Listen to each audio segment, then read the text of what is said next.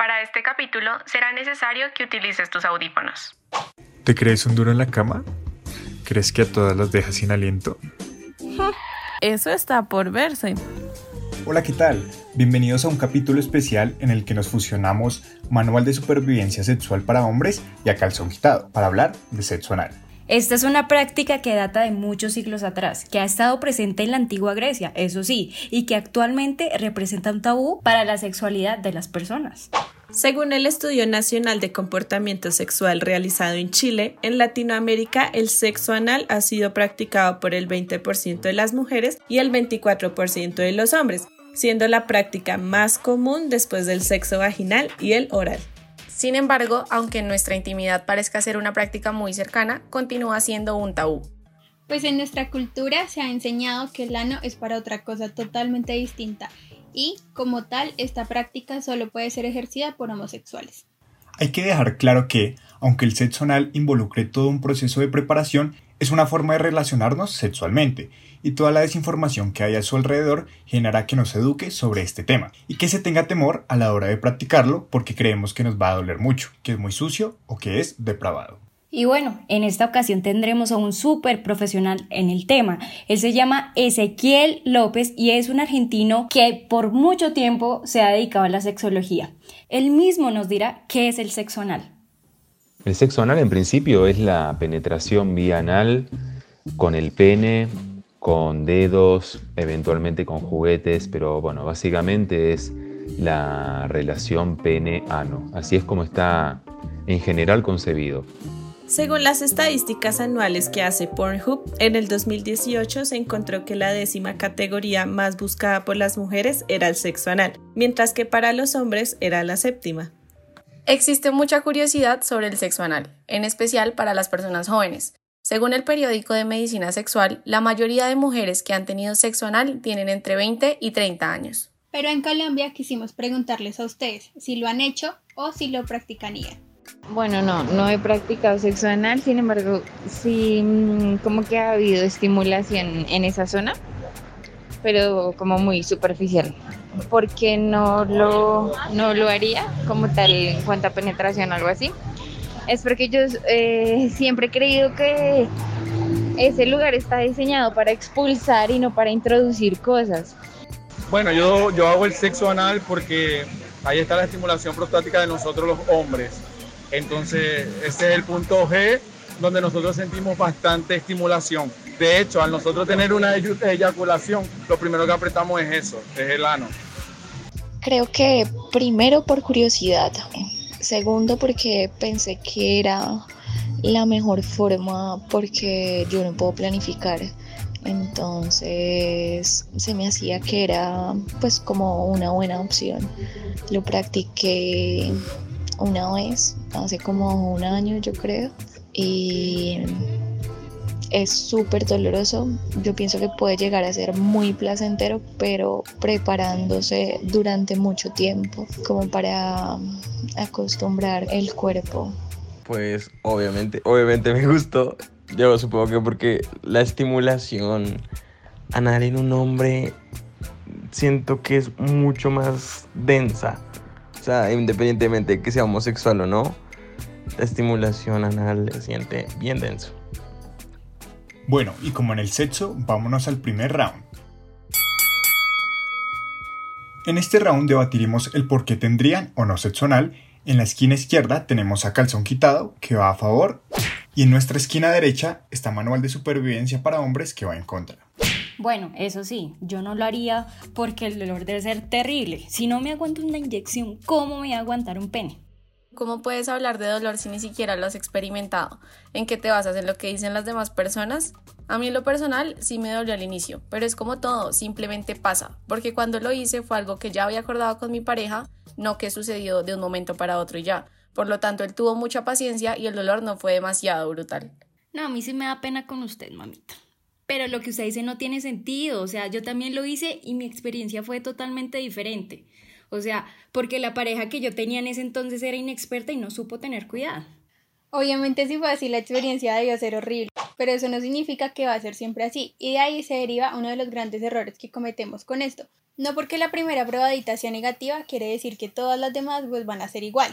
Es como el sexo vaginal. La primera vez vaginal a muchos no nos gustó, creería yo, tal vez por la persona o por el momento, pero cuando se prueba varias veces puede empezar a generar un gusto y pues creería que no deberíamos de descartarlo del todo. Además, yo creo que ustedes ni saben, y es que el ano tiene una gran cantidad de terminaciones nerviosas que pueden generar el máximo placer. En el caso de las mujeres, el sexo anal golpea dos puntos que son muy importantes, el famoso punto G que todos conocemos y el punto A que está en el interior de la vagina. Entonces, al practicarlo, adivinen que se estimulan los dos puntos al tiempo, entonces es como el super orgasmo. Pero es que ustedes eso que hablan es como utópico, es que no todo el mundo nace aprendido. ¿Qué tal no solo mi primera vez, sino todas mis experiencias anales sigan siendo malas? Y es que no todo depende de mí. Muchas veces los hombres creen que el sexo anal es igual al vaginal y te lo mandan como hasta faca. Uy, sí, total. Y pues eso puede generar desgarros, ¿no? Como hemorragias, lesiones y hasta tener una incontinencia rectal. ¿Qué es eso? Y uno creyendo que es que la va a pasar bueno. Aparte, no falta el que se cree inmune, ¿no? Y cree que por atrás se salva de ser papá y no se puede contagiar de alguna enfermedad. Y bueno, hasta nosotras nos puede dar el BPH. Pero es que eso es culpa de la desinformación del tema. Si hubiera más educación, no existirían los avispados que sostienen relaciones anales sin cuidarse y sin tomar precauciones previas. Claro, para evitar las lesiones y los desgarros que ustedes mencionan, hay que saber primero que el ano no puede autolubricarse de forma natural y por eso es importantísimo aplicar lubricante íntimo para hacer que el sexo anal sea lo más placentero posible. Y de igual forma, no vayan a pensar que con aplicar una vez basta y no va a sentir absolutamente nada, porque si se quiere seguir disfrutando de la misma forma hay que aplicarlo las veces que sean necesarias. Bueno, bueno chicas, dense una pausa, vamos a un corte de comerciales y ya volvemos. ¿Ustedes sabían que existen condones que no son de látex? Y lo mejor, los pioneros de este nuevo mercado son colombianos. Condones Unique es una empresa que diseña y fabrica los condones no látex más innovadores del mercado, elaborados con resina sintética AT10, la cual mejora la protección y experiencia sexual de quienes los usan. Entonces, ¿qué esperan para protegerse de manera distinta? Vamos con el siguiente round. Ahora vámonos con los pros y los contras. Claramente la protección depende de cada persona, pero las principales desventajas del sexo anal son las enfermedades de transmisión sexual. Además que como lo mencionaba anteriormente, no todas las personas tienen el conocimiento adecuado para hacerlo de la mejor manera. Por esta razón, si no se tienen los debidos cuidados, se puede transmitir el VIH, la sífilis, hepatitis, herpes genitales, gonorrea, entre muchas cosas. Y es que en el juego previo por detrás se debe tener cuidado, especialmente con la higiene porque solo el preservativo no es suficiente. El ano debe estar limpio y también conviene que esté el recto, ¿no? Por eso yo no lo haría. Sería un complique revisar que todo sea higiénico y no me vaya a pasar nada. Qué pereza. Ay, pero es que para eso hay muchas soluciones. Cuando uno quiere tener sexo anal y estar seguro de que va a ser algo higiénico, pues se hace un enema, que es básicamente limpiarse el colon y por ende el recto y el ano. Pues no, no se trata de que me haga un enema y ya. ¿No ve que eso tiene contraindicaciones? Si usted se pone como loco a hacerse enemas porque le gustó el sexo anal, le puede dar peritonitis, sangrado de tubo digestivo, deshidratación, hemorroides, mejor dicho, de todo. Además, el abuso de este método puede eliminar nuestra flora intestinal, la cual es necesaria para la regulación de nuestro organismo. Pero es que por lo mismo hay que generar mayor educación en este tema, porque entonces nos vamos a quedar siempre en los tabús y nunca vamos a querer hacerlo. Y tras del hecho, los que lo hacen mal van a seguir en las mismas y por ende nunca van a reconocer que el sexo anal tiene su lado positivo. Exactamente, y es que de hecho algunos investigadores han llegado a reconocer que el sexo anal puede llegar a prevenir las hemorroides porque mejora la fuerza y la flexibilidad de la piel, lo que hace que el ano responda mejor a la presión. Ay, Dios mío, pero es que el ano no es tan flexible, sus paredes no van a dilatar igual que las de la vagina, y se supone que los movimientos deberían ser más delicados, ¿no?